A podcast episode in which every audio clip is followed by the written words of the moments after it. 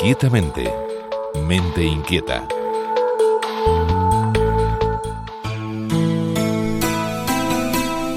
Nuevas investigaciones sobre la utilización de los psicodislécticos en tratamientos de enfermedades mentales han revelado determinados beneficios en la utilización de estas drogas psicodélicas. Bueno, puedes hacer la, comparación entre la heroína y los opiáceos, ¿no? La heroína es una droga de abuso, pero si no tuviéramos opiáceos moriríamos rabiando en dolor, ¿no? Pues en este caso les pasa algo parecido, o sea, son sustancias de abuso, pero la investigación que se está haciendo en estos momentos ha demostrado que pueden ser muy útiles muy útiles en determinadas enfermedades como la depresión o el estrés postraumático.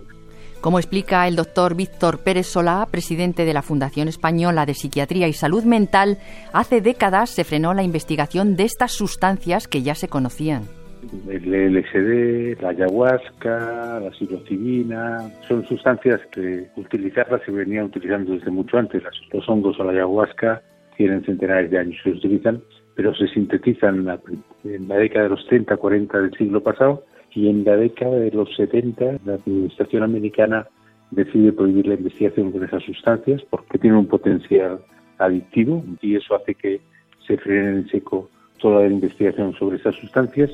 Tras ese freno se retomaron investigaciones con otros fármacos también alucinógenos. Y después a finales de la, del siglo pasado empiezan ya a investigar con sustancias tipo ketamina para el tratamiento esencialmente de la depresión mayor resistente y a partir de entonces pues aparecen diferentes sustancias, las más conocidas son la ketamina y en estos momentos hay una comercializada que es la esketamina, que es un derivado de la ketamina, el MDA, el éxtasis el, para el uso del estrés postraumático, que no tiene la indicación, pero está a punto de tenerla, y las otras sustancias que se está investigando es la psilocibina y la ketamina que están en fase de investigación.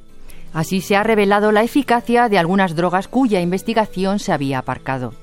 Por ejemplo, la psilocibina, que es una de las sustancias en que más se está investigando, que es los hongos alucinógenos, es una sustancia que tiene un potencial adictivo mucho menor que los opiáceos o que el tabaco, desde luego, pero tiene un potencial adictivo que se utiliza de forma recreativa y que por otra parte están haciendo en estos momentos la investigación para demostrar la eficacia en depresión resistente. En este caso tiene un ensayo clínico muy bien hecho, que es bastante contundente, confirmando la eficacia de sustancias de presión resistente.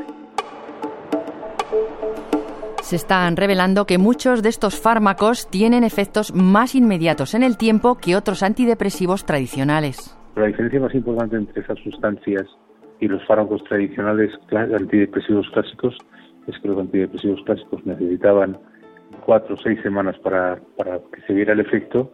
En el caso de la ketamina o la esketamina, en dos horas, tres horas se nota el efecto cuando el efecto se produce.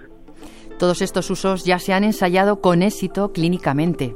La publicación que más ha impactado en este mundo en estos momentos es una publicación de este mismo año de New England que demuestra la eficacia de la psilocibina en depresión, comparando entre dosis bajas y dosis altas. Las dosis bajas no tienen efecto, las dosis altas tienen un efecto antidepresivo muy potente. Claro, es un ensayo, es un ensayo clínico que tiene las seguridades de, de la aprobación de un fármaco, porque es que se hacen para el registro del fármaco y realmente ha aportado una contundencia en los datos que no teníamos.